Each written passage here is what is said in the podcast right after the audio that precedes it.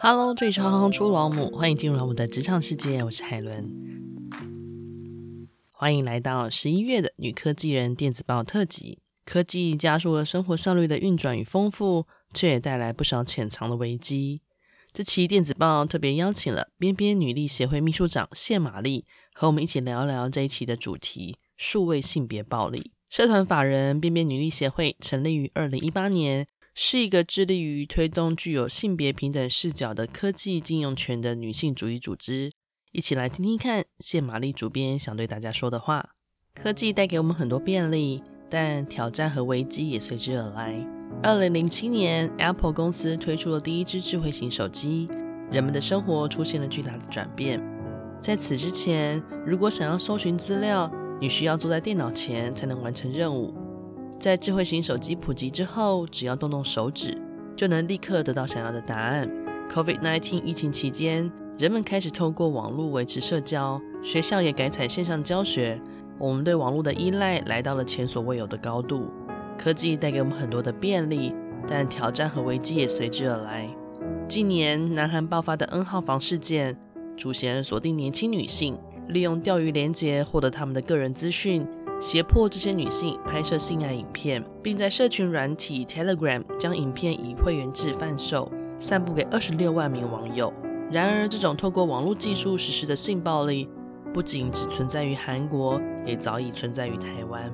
边边女力在二零一九年开始关注数位性别暴力的议题，除了探索台湾本土的性别暴力样态，也投入教学素材开发。我们从性别真能和科技培力的视角出发。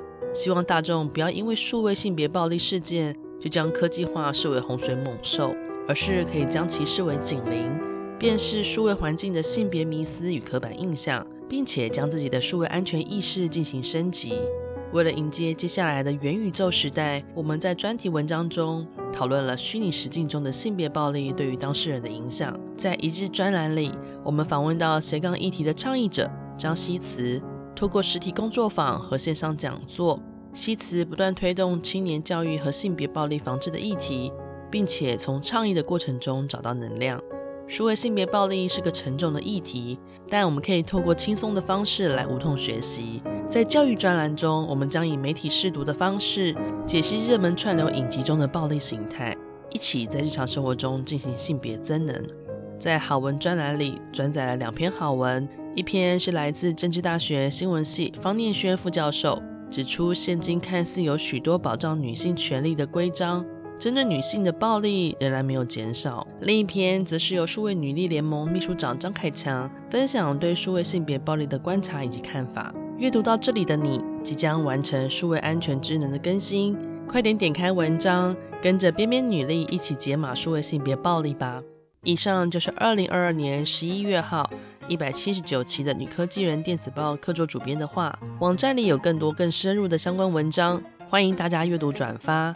本周五我们也会针对数位性别暴力这主题，和谢秘书长一起更深入的聊聊。欢迎大家准时收听，谢谢大家的支持，我是海伦，我们下次见。